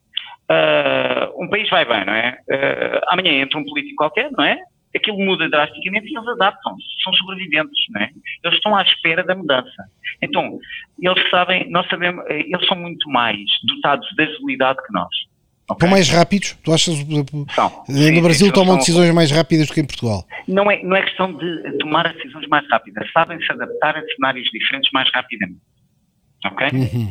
Tanto assim que no Brasil tu uh, tens pouca crítica aberta. Mas em que sentido? Ah, pois não se queixam, não, não sei o quê, não é? Não, não, não, não, não, não. O brasileiro nisso é muito mais. É, a inteligência emocional do brasileiro é, está acima, por exemplo, da inteligência emocional, no meu ver, e desculpem aqui estar a fazer essa comparação, isso é, é a minha opinião. Mas é interessante que um, português, que um português ou que um espanhol, né? Uhum. Nós somos uma, somos uma cultura muito aberta, nós chegamos a qualquer lado e dizemos assim, ah pá, isto está mal, isto está mal feito, não podes fazer assim. No Brasil não podes entrar assim com um colaborador. Deve ser assim, olha, ótimo, adorei o seu trabalho. Adorei, excelente. Ah, tá. tá. É. Vou-lhe pedir uma coisa. Da próxima vez que fizer isso, só esta parte não está mal, mas faça, ou seja, tens de ter muito mais diplomacia na hora de apontar uhum. correções, não é? E o espanhol também é muito assim, é muito pouco cordial, começa logo a tratar as pessoas por tu, que é uma coisa que na, na América Latina não se vê, não é o tu, pois, é o você, é e no Brasil é você, é. não é? Tem que ser muito mais cordial e o, Brasil, o espanhol também entra logo, tu e não Vai sei o quê, super interessante. Assim, e tal. E nós pensamos que como somos expatriados, não é? esquecemos um bocado de nos colocarmos é, é, nesse, tentar entender a cultura. O Mas o que acontece se tu fizeres, se falares com eles à portuguesa e disseres assim, isto está mal feito, faça outra vez? Ficam ofendidos ou qual é o. Não, not, não notas, não notas, mas já ficas com, com menos na caderneta. Estou a perceber. Já, já vai ser mais difícil ganhar a confiança da pessoa. E como não vais é receber difícil. feedback, nem podes nem perceber o que é, que, é o buraco que estás não, a cavar. Não, não, não, não, É que não recebes feedback nenhum. Exatamente. Não recebes feedback. Eu tive uhum. várias situações que realmente eu queixei-me, disse, é não faça assim, então, mas você foi fazer isso, então eu não lhe disse para fazer assim, assim. Ah, desculpe e tal mas ficou lá, né? Mas as pessoas não se queixam abertamente, oh, você foi muito rígido comigo, não devia ter falado assim, uh, não. Uh, tem que se ganhar muito mais confiança e disse muito que o povo brasileiro está, é um bocadinho como o Cristo Rei, não é? Está sempre, uh, com o Cristo Redentor está de braço aberto, mas Nunca se fechar... o que nós, então, é o que nós aqui dizemos na empresa é, é que às vezes há uma ilusão ao dizer que os brasileiros falam português, porque não falam porque as palavras não querem dizer a mesma coisa, não é? Por exemplo, diz, foi maravilhoso, não é? Epá, e nós achamos, epá, isto foi uma coisa epá, fabulosa, mas para ele aquilo não, não é fabuloso, aquilo é, epá, foi, foi, foi simpático, pronto. Sim, e não, não pode dizer a um brasileiro, olha, está, a tua apresentação está mais ou menos. que é para não dizer que, acabou, está uma Acabou-se a relação. Então tem que ter muito cuidado e uma, uma, uma política que eu sempre adotei, sempre que entro numa função nova e especialmente num país, é low profile low profile. Ou seja, uh, vamos, vamos ouvir primeiro, vamos conhecer melhor os atores, ver quem é que, é, quem, quem é que influencia, quem é que não influencia, conhecer melhor esta cultura, porque muito provavelmente não é a mesma coisa do que o que nós estamos habituados. E lembro-me, então, em 2010 eu tive chamadas de, de, clientes meus em Portugal a dizer assim, ah, o negócio, doutor, aqui o negócio está a correr mal, aqui em Portugal, eu quero investir no Brasil. Uhum. O que é que você conhece do Brasil? Ah, pá, aqui há muito brasileiro. O Brasil e Portugal é a mesma coisa. Não é. Uhum. É que não é mesmo. Uh, e diria que até os próprios brasileiros podem estar melhor preparados para entrar em Portugal do que provavelmente o português no Brasil. Uhum. eu chego ao Brasil e eles dão um livro, e em CD também, uma coisa assim, a dizer assim: Doing Business in Brazil. Doing Business Brasil, um livro tão grande. Mas entendi, não é? Começas a ver o, o, o esquema financeiro, as taxas que tem, o COFIS, ou se tu importas através do Espírito Santo é mais barato, uhum. mas amanhã o Porto Santo já tem impostos diferentes que tem outro Estado, então já te convém mudar tudo e mandar importar pela Bahia. Eu vou só dar um exemplo aqui. Quando há, por exemplo, a transição do Lula para a Dilma, Uh, houve um acordo, aqueles acordos que se fazem com Manaus, não é? Uhum. E, e, na zona industrial decidiu que se ia produzir aos condicionados uh, no, no, Brasil. O facto de produzirem aos condicionados no Brasil fez sair em seis meses um imposto exagerado sobre as importações de ar condicionados. Pois, estou a perceber. E queria um mercado O que, que acontece? Andámos dois anos a preparar o lançamento do ar-condicionado, chegam os ar-condicionados e depois à venda vai começar começam a ter mais impostos, não é? Porque quando eu importo, quando eles chegam ao sim, país, sim. Epá, já não é 15, é 30. E então são 15% a mais que inviabilizam o negócio. Sim, sim. E isso acontece. É uma coisa que, por exemplo, na Europa vai muito mais lentamente. Claro. Né? Não, epá, isso estás a dizer, eu no Brasil, por acaso não assisti, mas vejo em África com frequência. É um empresário pois. lança um negócio qualquer, depois tem amigos que estão no governo, eh, consegue manipular e passado um bocado as importações são proibidas ou levam tarifas de 50%. Ele fica com monopólio. É o único que tem a fábrica lá naquela região que faz aquilo, não é possível importar. É fabricar monopólios. Uma, um tema muito importante que mencionas, que é ter contactos locais. Ou contactos que entendam a realidade local e que tenham o seu network. Eu lembro que nós tivemos várias situações, uma empresa grande como a Bosch, uhum. para desbloquear material que estava, por exemplo, na alfândega. Uhum. Né? Estava bem, mas sabemos como é que é, não é? E países, por exemplo, como o México, são extremamente complicados. Se a guia de marcha, se aquilo for com, com um ponto e aparecer com uma vírgula depois, o ponto e a vírgula já não é a mesma coisa e para tudo. Para um processo. Não é? exato, exato. Então o México é super complicado para fazer entrar um produto. Então o que é que acontece? Mas é porque, uh, porque desbloquear o ponto e vírgula é um negócio também. Já não, ia, não queria entrar por aí, não é? Porque tive exemplos de que realmente também é bo, o bom relacionamento pode trazer frutos, não necessariamente a chamada as luvas, não é? Sim, sim. Como se costuma dizer. Nem sempre vai por aí. E as empresas nisso, que são, uhum. são corretas não vão por aí, não vão por aí. Uhum, sim, sim. Eu, pelo menos, uh, uh, quero acreditar nisso. E tinha esse contato, não é? Era uma pessoa que estava na, na, na empresa brasileira, uma pessoa que sabia falar, diplomático. Nós, nós ligávamos, ele era o Anselmo, Anselmo, isto não está a passar.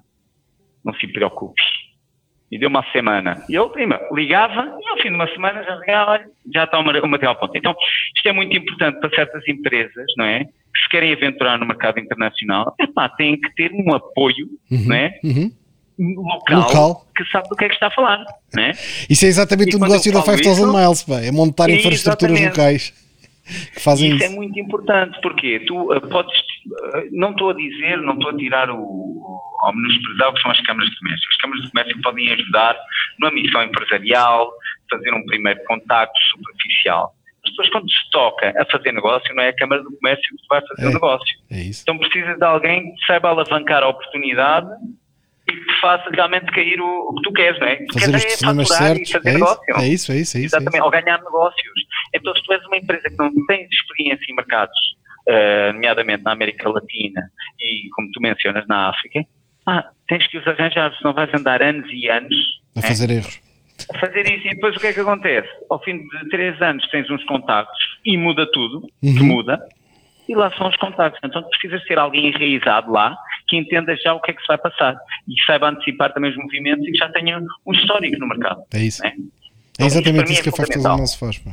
Sim, sim, sim. Eu, eu, Mas, pá, uma, uma, coisa, uma, uma, coisa em relação ao Brasil, é pá, que eu às vezes tenho dúvidas, e se calhar sabes-me ajudar nisso, que é num processo comercial, como nós portugueses somos talvez mais diretos, não é? Aquilo que estavas a dizer, é pá, se não gostamos, dizemos que não e não sei o quê, e, e, falamos de forma mais clara.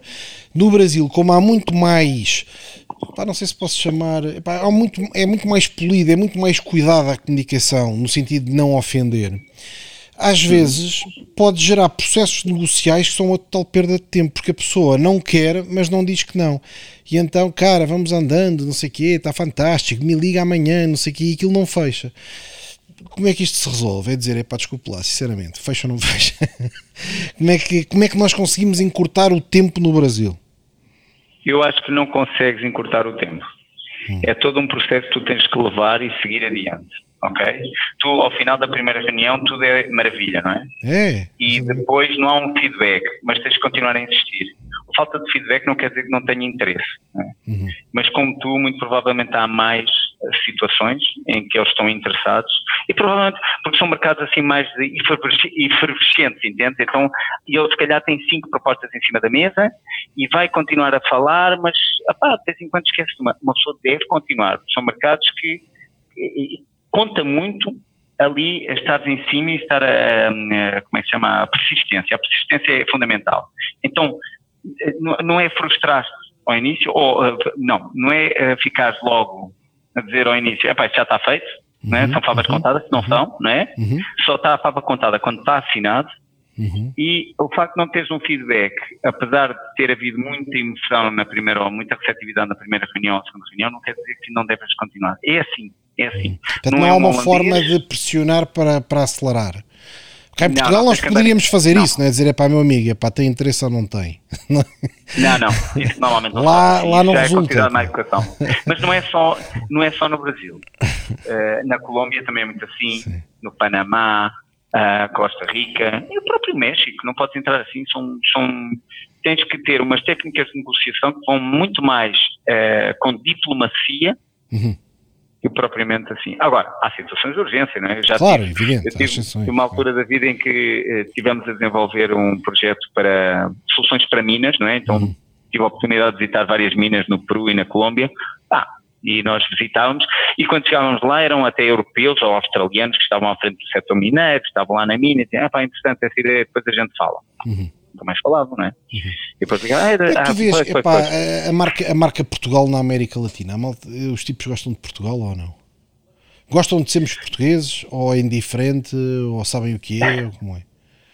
Portugal cresceu muito nos últimos anos e isto vai parecer, eh, não é estranho o que eu vou dizer, mas uh, Portugal, através inclusive do futebol, né, okay. do nosso Cristiano sim, sim. Ronaldo, sim, criou uh, uma notoriedade um, é muito mais elevada que há 6, 7 anos atrás. Okay. okay?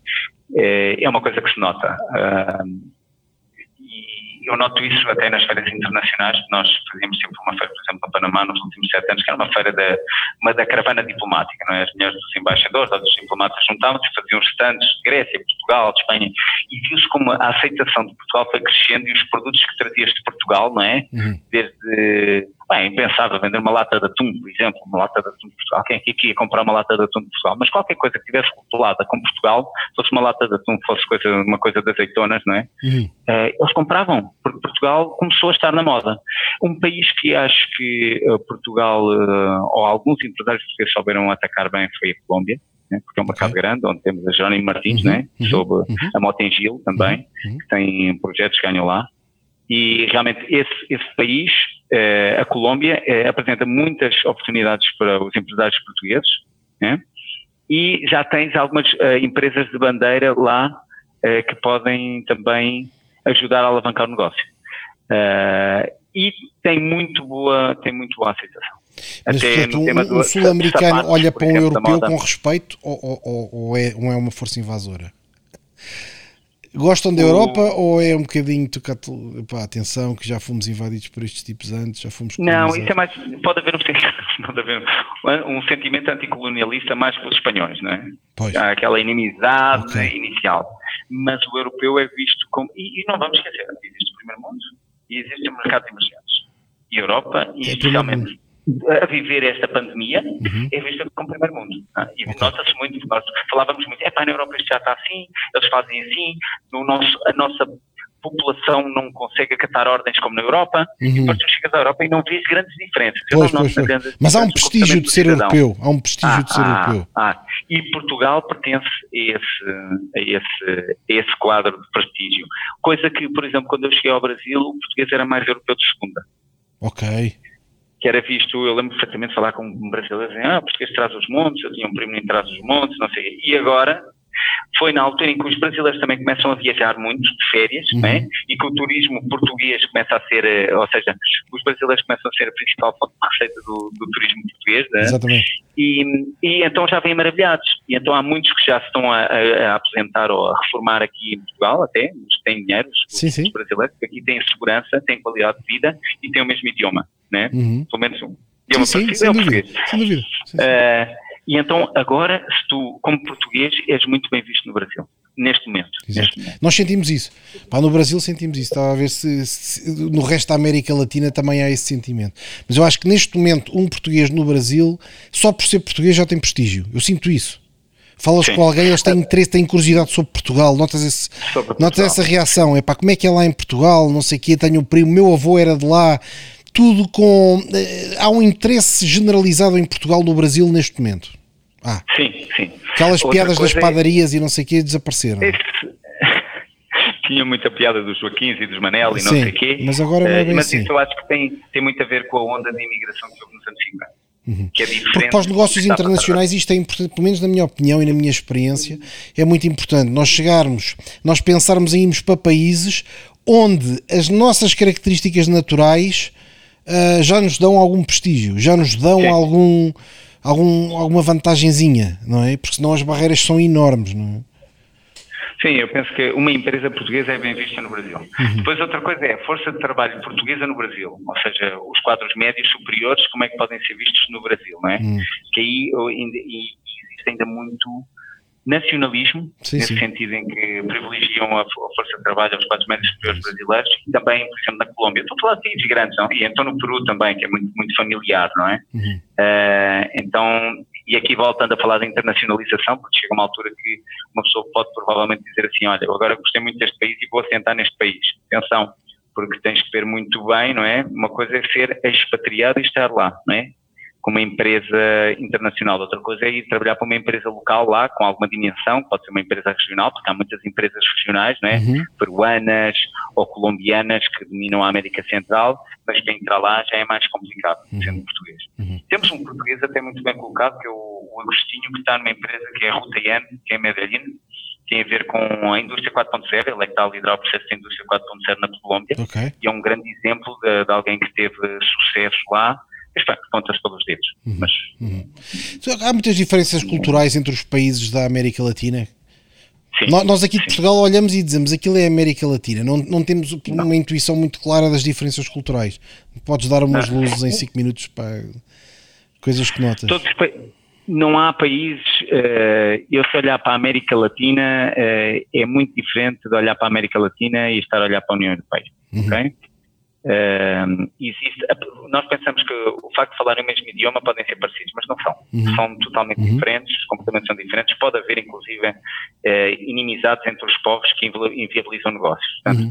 o chileno, o argentino, o uruguaio, não são povos, assim, há, há países que são neutros, não é? O uruguaio é bem-vindo em todo lado, não é? Mas o uhum. argentino já tem, começa a ter barreiras em, no Chile. Uhum. O chileno tem barreiras em vários países também.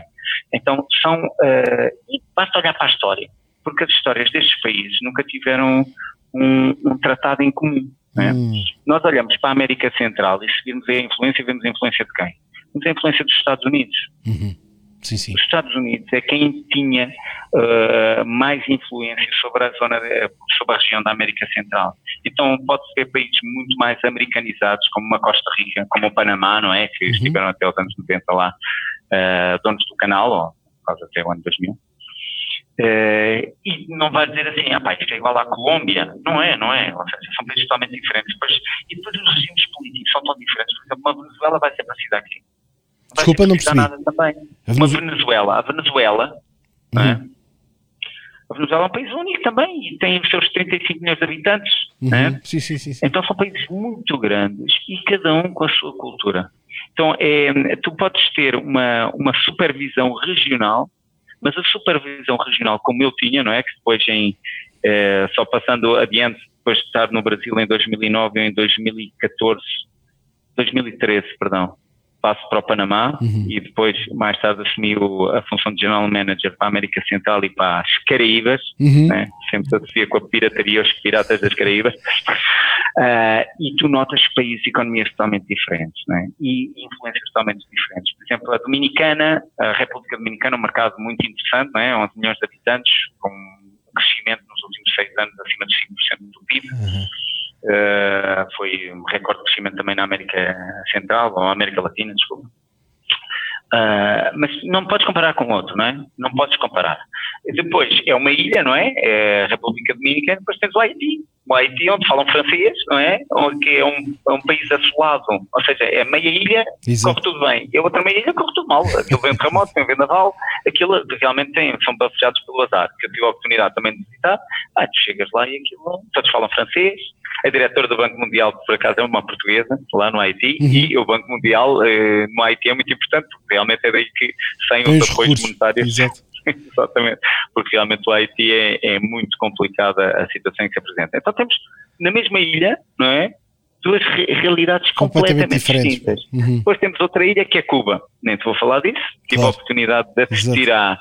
à ascensão e queda de Cuba, por assim dizer, que em 2014, na altura com, com apoio da, do governo americano, que era o Obama, uhum. que cedeu uh, perante a economia cubana e estava a dar algumas concessões, e depois com o Trump voltaram a fechar tudo, então aquilo realmente andava, tivemos situações em que tínhamos que pagar no mínimo 200 a 300 dólares por noite de hotel porque estava tudo cheio, Uhum, né? uhum. E agora já vais outra vez por 70, 60 dólares e ficas no hotel. Então estas volatilidades eh, que nós temos que nos acostumar, que não existem na Europa, existem na América Latina. Então um dia pode ser uma coisa, no outro dia é outra. Então a economia pode mudar ali eh, pá, a 180 graus ou 90 graus, como tu queiras, né? Eh, 180. E consegues Até que não, diversificar tá bom. risco estando em vários países ou essas ondas desse ciclo são ondas quase continentais em que batem nos Não, países não, todos ao mesmo tempo? Não, não, não. Tu podes ter eh, situações completamente diferentes em países. Uh, por exemplo, uh, depende muito da força política que esteja num país. Se ela é pró uh, ser mais liberal, se quer fazer mais mais pró-negócio, né? Uhum, por exemplo, o Panamá sempre foi uma economia mais liberal, uhum. Uh, mas, por exemplo, tu vês, por exemplo, na Argentina, como é que foi a mudança do Macron, agora novamente para, para a Kirchner, por assim dizer, Sim, sim. e a, a mudança que houve, não é? O Penha Nieto e o Obrador também no México, com a alteração Portanto, a que houve. Argentina agora está a cair com a, com a Kirchner, não é? Tá, tá, tá. Os ciclos, os ciclos o capital não gosta um dela. Ela afasta o capital, depois não se queixem. É um bocado isto, pá. É assim, é, é- a credibilidade da- dos governantes políticos ainda está aquém do que se passa na Europa. Eu penso que a Europa, e eu acho muito engraçado, porque aqui nos queixamos muito, que eu, que eu ouço, não é? Ah, é pá, o governo é uma miséria, e não sei o Uhum. quê, e fazem isso, são muito lentos, mas a América Latina é totalmente diferente. Pois. É uma coisa, é um oportunismo, nós achamos um oportunismo da classe política, ah, que eu es- esperava estar enganado em relação a isso, mas não, tem, tem, tem anos atrás ah, do que se está a passar na Europa, não é? Uhum. E aqui já não, se- já, já não se fala só de ideologias políticas, fala-se também um pouco da corrupção ativa que existe nestes governos, não é? Sim, sim. e, e nota-se como é que se, como é que se um, eh, ge- geriu esta, esta crise, por exemplo, da pandemia, em que se viu governos unidos aqui na, na União Europeia a tomar decisões em conjunto, a aprovar pacotes financeiros, a própria oposição, agora falando em Portugal, como é que geriram a crise todos juntos, não é? Sem tirar muito aproveitamento político e tu vais para a América Latina e alguns países não conseguiram em três meses erguer hospitais ou se ergueram os hospitais que só os fundos para os hospitais, porque os hospitais não se vêem. Então é, é um bocado. Essas situações têm que se entender e quando entramos num negócio internacional temos que estar bem assessorados, muito bem assessorados. Temos que ter pessoas locais de confiança. Mas é de confiança, não é dizer, epá, falei com aquela pessoa e ela parece muito boa, eh, aquela con- con- conversa que tivemos, epá, falei com aquela pessoa excelente. Não, Uhum. uma coisa é falar, outra coisa é trabalhar com ele e ver os resultados a médio e longo prazo. Então, é, é sempre que eu aconselho, é assim, queremos contratar pessoas lá fora que não conhecemos a cultura, que é a primeira vez, temos de tomar muito cuidado porque funcionam de forma diferente à nossa. Sim, sim, sim. Então, muito provavelmente ir, por exemplo, uma, com a 5000 Miles, eh, contratar esse serviço e depois dar o pulo para ter uma organização local, acho que é uma, uma garantia de sucesso. Porque essa é, é essa, Eh, essa participação assim, no- assim. na economia local ativa, portanto, estar bem envolvido com as forças decisoras. É isso que faz a diferença nos grandes negócios e na velocidade de chegar a um negócio, sem andar a Eu, eu, eu vou dar um exemplo pequeno para as pessoas entenderem. Por exemplo, tinha uma- um, um cliente aqui que era muito bom, tinha umas oficinas de carros, pá, excelente, pá, de, melhor que os concessionários de marca em Portugal. E ele, na altura, como havia crise em Portugal, em 2009, disse, eu quero investir no Brasil. Comprou duas oficinas no Brasil. Pareciam muito boas, não é? No papel e tal. uhum. Foi tudo ao ar, não conseguiu, não conseguiu. Porquê? Porquê que não conseguiu? O que é que correu mal? É pá, porque ele eh, fez, fez negócios eh, com base em que o que lhe dizia o, compra, o vendedor. Pois, né? Como é que tu vais? Foi enganado, tu sim, eh, sim. pensas que são pessoas de bem. Se fosse em Portugal, não eras tão enganado como foste lá. Então chega lá e, e cai, eh, cai no. Eu sinto que no Brasil também há menos confiança entre as pessoas. É- é- é- é- demora mais tempo, é mais fácil ganhar um contacto, vá lá, é mais fácil começar uma conversa, mas Sim. até haver confiança demora muito mais tempo, até a relação ter É um, profundidade. Chama-se instinto de sobrevivência. Pois, deixa por uma, uma espécie de uma barreirazinha a O filtrar. instinto de sobrevivência é muito mais aguçado. É? Então, se hoje estou contigo, se amanhã tenho que estar com outro para poder sobreviver e ser melhor para mim, penso que existe isso. Então, isso provavelmente prevalece sobre a ética do negócio. E é uma coisa que nós temos que contar com isso. não é? Interessante. Nós estamos habituados a isso. Sim, então sim, é sim. internacional, uma pessoa que é internacional não pode pensar que, pronto, eu fui muito bem em Portugal e agora vou para o estrangeiro, então por isso isso já é meio caminho andado. Pode ser meio caminho andado, mas nós temos que entender a realidade nos outros países, porque são diferentes. É que Portugal são 10 milhões de habitantes, né? Uhum. e o Brasil são 200 milhões. Okay? Sim, sim. E a Colômbia são quase 50 milhões ou 45. O Peru são 35. Então, todas são, são países maiores que nós e têm a sua história também. Exatamente. Uh, temos que os conhecer muito bem e provavelmente são economias mais fechadas do que aquilo que estamos acostumados a fazer uhum. em Portugal. Sim, okay? sim. Eu tenho uma coisa, que uma história minha, acho que nunca contei aqui no podcast, não, não contei, mas que é pá, um bocadinho as surpresas que eu fui tendo nos relacionamentos. Quando comecei a desenvolver negócios internacionais, a primeira vez que eu uma reunião apertava a mão, via um sorriso e dizia, pá, cá está um novo amigo. Depois há uma segunda fase em que dizes assim, pá, não, eu afinal não conhecia nada bem este tipo. Agora é que conheço bem, porque, uh, por exemplo, fomos jantar fora e tivemos a, a galhofa até, à, até à meia-noite. Agora já conheço bem, mas ainda não é verdade, ainda não conheces bem. Depois há um dia que vais à casa dele e dizes: Não, agora sim, pá. Estive a jantar em casa dele, pá, e a casa e fui muito bem atendido e a mulher é muito simpática. Agora somos amigos, e, mas há sempre mais um nível. E eu digo que se, epá, tu só conheces mesmo bem a pessoa quando entras à casa dele e ele está pá, de, de chinelos com uma t-shirt rota, é pá, puxa uma, uma, uma, cadeira de plástico lá num sítio qualquer, pá, e está a comer um, epá, uns petiscos quaisquer locais, a mulher também vem, pá, também com o cabelo todo desarranjado. Quando chegas a este nível que está à vontade, agora sim, agora estás no núcleo duro. Até aí estavas num cenário, estavas num cenário. Epá, isto é uma coisa que demorou há uns anos a perceber que há vários níveis de cenário, não é? O gajo passa para trás e diz: Estou nos bastidores do teatro. Não estás. Estás noutro cenário. estás noutro cenário mais intimista. Isto em África. Isto em África é assim. Há vários níveis de cenário. Até ao ponto em que dizes, não, epá, não há nada abaixo disto, só se for dormir com eles. Epá, porque quer dizer, já estou, pá, já não há mais cenário, o tipo já está descalço, coçar a barriga, pá, já, já está como se estivesse com os filhos. Pronto, agora Olha, estás na Pedro, intimidade. Vou, vou dar um exemplo também da minha parte. Por exemplo, quando eu chego ao Panamá para, uma, para alugar um apartamento, uma pessoa entra num apartamento, são apartamentos de 270 metros quadrados, consegue arranjar facilmente, são apartamentos grandes. Uhum. Mas tu chegas e o lobby, tem, eh, tu entras e depois tens uma, uma coisa que se chama um den. Um den. Uhum. Eles podem dizer, mas para que eles querem aqui tantos espaços? Não é? Podiam aproveitar para a sala ou para os quartos. É para não deixar passar os convidados para dentro. Exatamente. É isso. Exatamente. Então, por exemplo, aí tu notas já como, como, como, como a sociedade pode ser fechada, que uhum. não te convidam à própria casa. No Brasil, quando te convidam à casa, vai o churrasco, existe muita ostentação, uh, existe uma abertura total, mas essa abertura não quer dizer que sejas amigo. Exatamente. Provavelmente quer-te mostrar aquilo que tem. Uhum. Então todos esses, esses sinais tu tens que entender e não podes interpretá-los com o dicionário que trazes do outro país. Exatamente. Isto é como um dicionário. Então o facto de convidar para casa não quer dizer que esteja a abrir o livro. É isso, é? é isso. Há, vários, há várias é... páginas desse livro. Pois, há outros capítulos mais à frente. É interessante, pronto, é, assim, é, interessante. é um bocado assim, é, é, são as relações de é, profissionais ou extra-profissionais. Eu, eu, para mim, é assim, é, acho que na América Latina, é, e estou convencido que uma pessoa tem que entender bem o cenário da América Latina, entender quem é que são as pessoas que mexem os cordelinhos, por assim dizer, e saber se mexer, ou aproveitar o conhecimento dessas pessoas, ou ter uma boa relação com eles para poder prever o que pode acontecer no negócio. Uhum. Não, é? uhum. não sou a favor de corrupção ativa, obviamente, não faz uhum. parte da minha ética de negócio, uhum. como, como indivíduo e como profissional da empresa.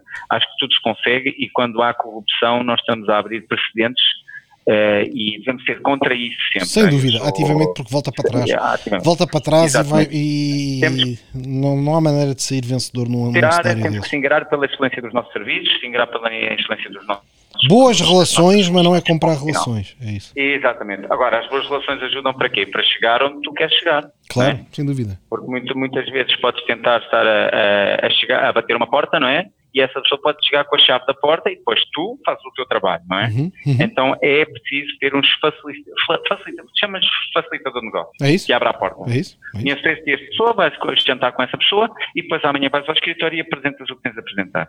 Negócios, negócios, amigos à parte.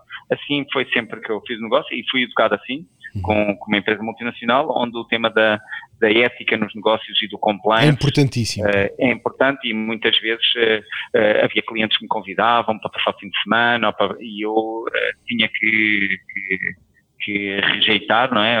Não uhum. poderia aceitar porque não faz parte da ética da empresa, não é? De fazer uhum. negócios assim. Uhum. uhum. Então, só para termos uma ideia. Mas faço negócio, faço negócio, agora tem que ser uma empresa boa. Claro. Ponto final. Como é que foi o, a, a, como é que é a qualidade de vida no, no Panamá? Adaptaste te bem? Tu foste de, do Brasil para, para, para o Panamá, Sim. Não é?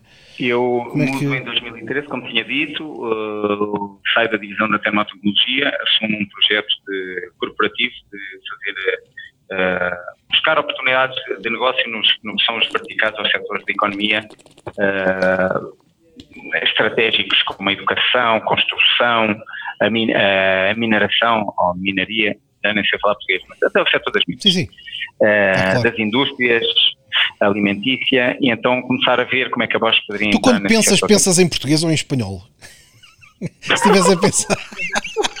Se estiveres a pensar, pensas em que língua, pá. Que penso em português. É, Não sei, pá, estás há tanto tempo lá. Quando falo sozinho. Pensar em espanhol, pá. Não Não, sei se falo sei. em português. Não esquece, desculpa lá.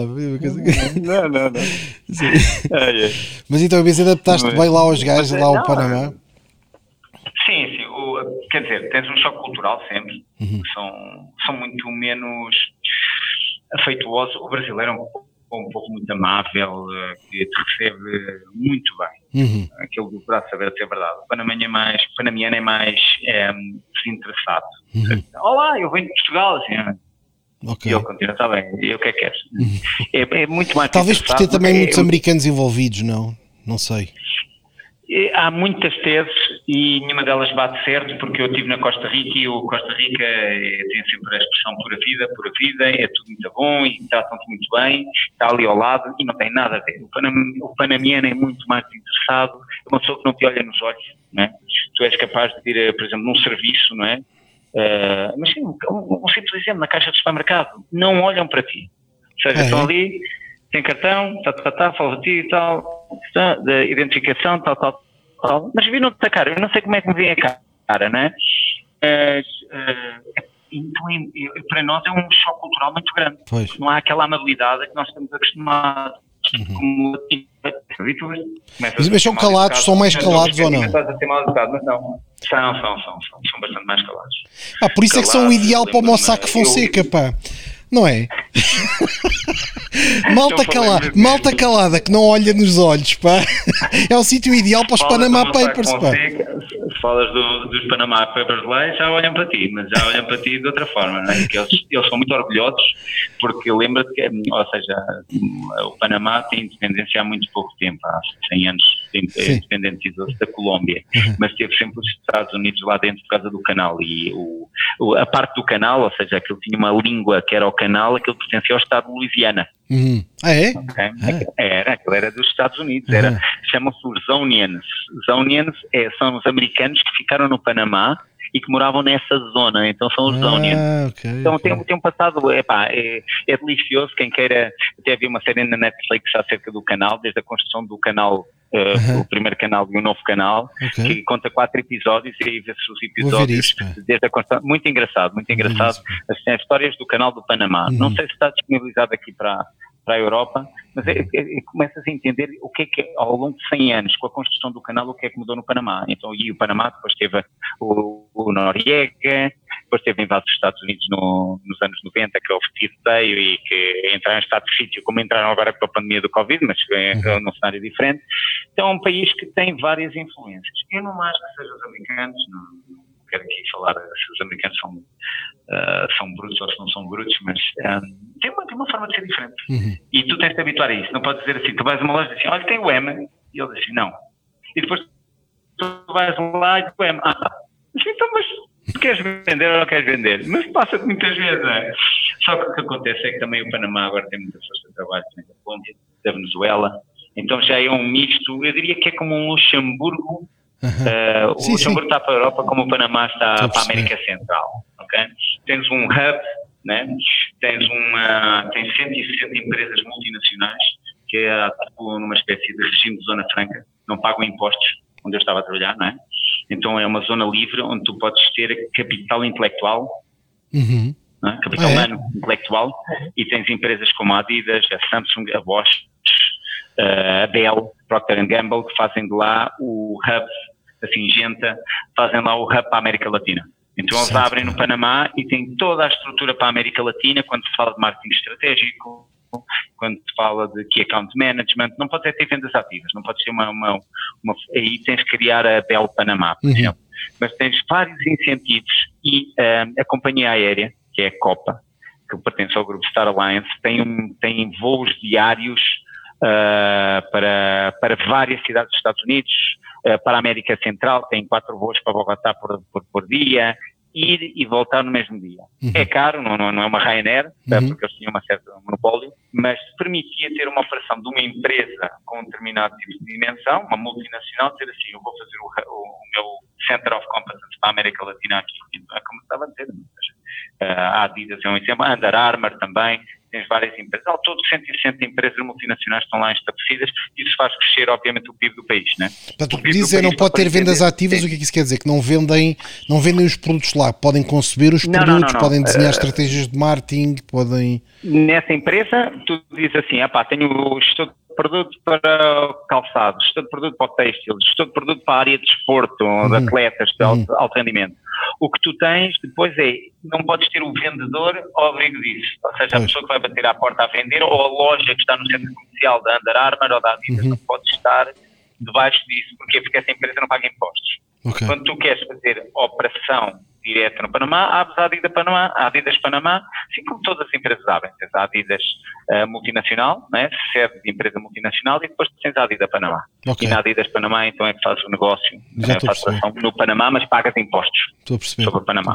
E o outro o que faz é cobrar serviços. Diz assim, é pá, tenho o Intelligence, o Marketing Intelligence. Vou cobrar a Adidas Panamá. A Adidas Panamá, a Adidas Costa Rica, a Adidas, eu digo Adidas, como dizer, Under Armour, ou Samsung, ou Bosch.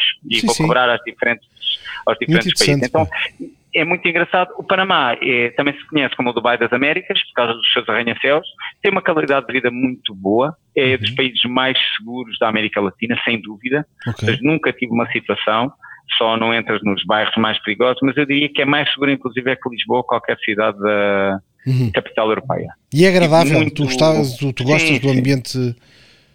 Para quem gosta de suar e ter temperaturas anuais acima dos 27 graus, sim. É ótimo. Para quem não gosta de calor, hum. pá, quem gosta sendo, da Finlândia não vai uma, gostar do Panamá. Pois, e sendo uma, pá, eu olho para o Panamá quase como, como estavas a dizer, como o Luxemburgo, pronto, Luxemburgo no sentido pá, de, de, interesses e de fiscalidade otimizada e tudo mais.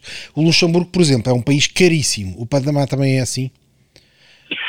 Tipo, para as, ca é as casas economia... custarem milhões de euros, qualquer caseca custar milhões de euros, é para restaurantes todos a 100 ah. euros por pessoa.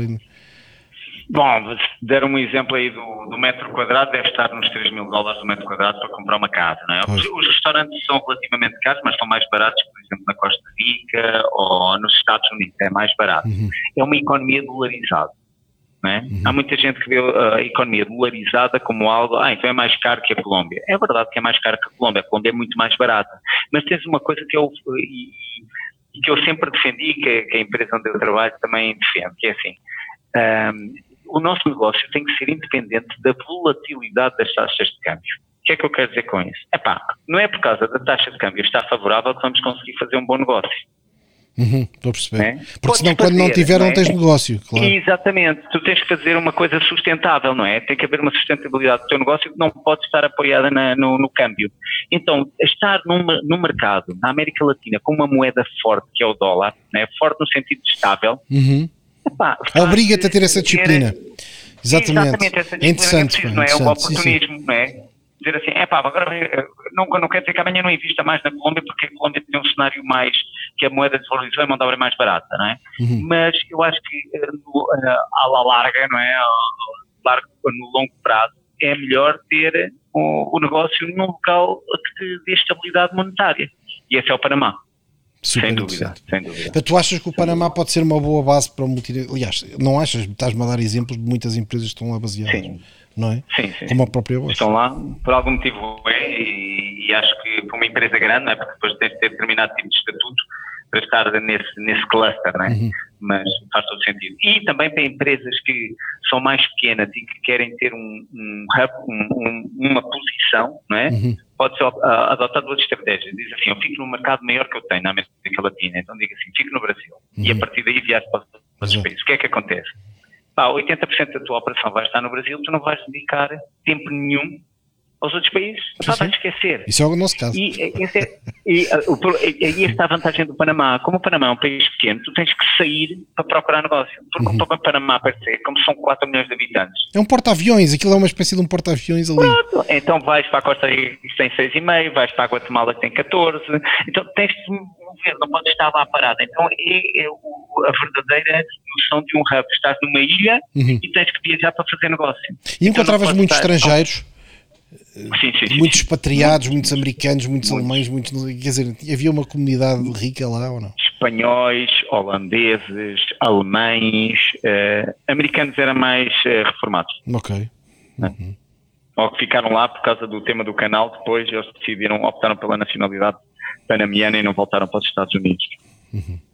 Uh, mas diria que, apesar de ser o principal parceiro do, do Panamá ainda os Estados Unidos, mas também por razões históricas e porque uh, também, ou seja, o canal é dos panamianos, mas se houver uma situação de crise, os Estados Unidos podem entrar, não é de um dia para o outro. Exatamente. Vão logo ali os porta-aviões e fazem e acabou-se o canal de Panamá. Então, é geopolítico, ou seja, o Panamá tem uma, uma importância geopolítica muito grande porque tu controlas ali a passagem de um oceano para o outro. É? Sem dúvida, sem dúvida. Então, isso é. E, e equivale a 30%, assim, através do. Diretamente deve contribuir com 5 a 6% do PIB, né? mas é, todo, todo o serviço logístico, tudo o que tem a ver com o canal é quase uh, acima dos 30% do PIB. Uhum. Fantástico, pá, aqui uma conversa super interessante, pá, vamos fechar agora o nosso episódio, mas nós dois, pá, temos que falar mais, temos mais coisas para falar, que eu fiquei aqui com uma série, de, uma série de curiosidades, pá, que depois vamos marcar mais uma conversa para continuar mais em privado.